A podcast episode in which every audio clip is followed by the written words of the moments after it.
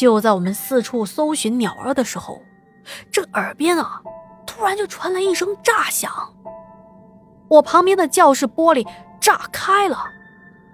原来是二狗刚才打的一发泥丸从树枝弹到了玻璃上，玻璃应声而碎。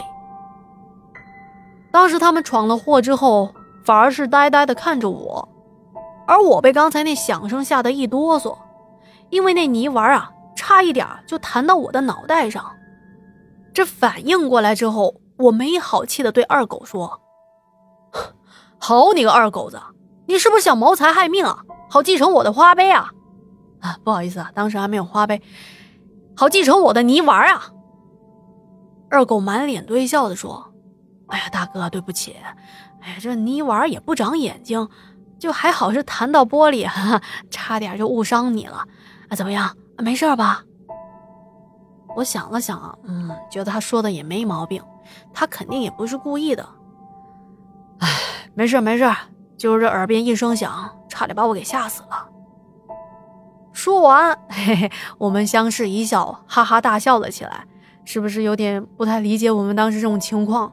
可能好兄弟就是这样的吧。黑娃这时候对我说：“哎，仔仔，你刚才一直发呆是看什么呢？”哦，我刚才啊，发现那些鸟都进教室了，现在玻璃也碎了，我们刚好可以名正言顺的进教室抓鸟啦。嘿，说完，二狗就顺着窗户扒开了那些玻璃碎片，第一个钻进了教室。我和黑娃紧随其后。这进了教室之后，才发现啊，我的天啊，木梁上好多的鸟窝。嗯，只可惜太高了，没办法上去，不然我们就可以直接掏鸟窝了。可这教室里头不能用弹弓，搞不好要是再把玻璃给打碎，那就不好了。我们只能无奈的坐在桌上，四处的乱瞟。心里都在想，有没有什么好的办法能够掏到鸟窝呢？没一会儿，二狗就拍着我和黑娃的肩膀说道：“哎，你们看，那边好像有个人。”我就转过头，顺着二狗指的方向看过去，只见教室正面的西南角那棵粗大的梧桐树底下，坐着一个人。当时离得有点远。我们走到玻璃窗，仔细的看过去。二狗还没心没肺的说：“呃，好像是个老头啊，他是谁呢？坐在那低着头一动不动干嘛呢？”我们当时都觉得很奇怪，因为放了暑假，除了看门的大爷，这学校里头一个人都没有，怎么会有一个陌生的老头呈打坐的姿势坐在我们学校的树底下呢？难道？练太极拳吗？正当我们好奇的盯着老头看的时候，那老头好像是察觉到了我们，猛地抬起头来看着我们。嚯，好家伙！我被那鹰隼般的目光给震慑到了，就感觉到他可能是觉得我们盯着他看是一件极其不礼貌的事情。那会儿啊，我就想开溜了。可当时，却突然发现自己就像是被鬼压床一样，动也动不了，连嘴巴都张不开，只能是转动眼珠子。我猜我身边那两个小伙伴的状态应该是和我一样的，因为我没听到他们有任何的动静。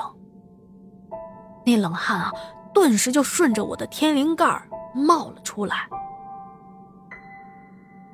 只见那老头穿着一身的黑衣服，头发呢就像是现在电视剧里面的修士一样，用簪子别着发髻。他很是严厉的看着我们三个。最吓人的是他的那张脸，脸上啊有一大片的皮肤遍布着疤痕，就像是被烈火烧过之后那种皱皱巴巴的样子。太恶心了，看着我那从天灵盖冒出来的冷汗，此时已经顺着脖子流到了我的脚后跟。当时我就只顾着挣扎，挣扎了一会儿，突然发现自己能动了，我赶紧撒开腿从教室里跑了。再看我身边那两个小伙伴，跑得比我还快呢。这会儿的天色已经暗下来了，我们没命的在校园里朝着大门口跑去。二狗一边跑还一边喘着气儿说：“我们，我们是不是遇到鬼鬼了呀？”虽说那时候我们还小，可是对鬼神的事情懵懵懂懂之间也听过不少。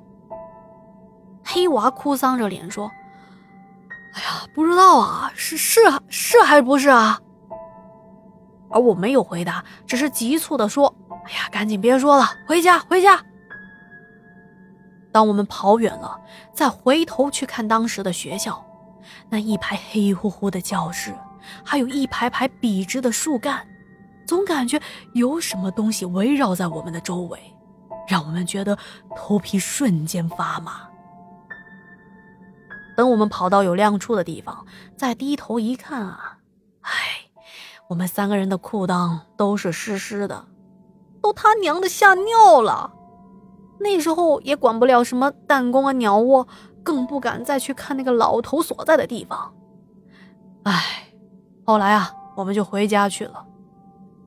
虽说在后来我们的成长过程中，不止一次和他们两个聊起这件事情，根据他们的说法啊，和我当时看到的基本也是一样的情况。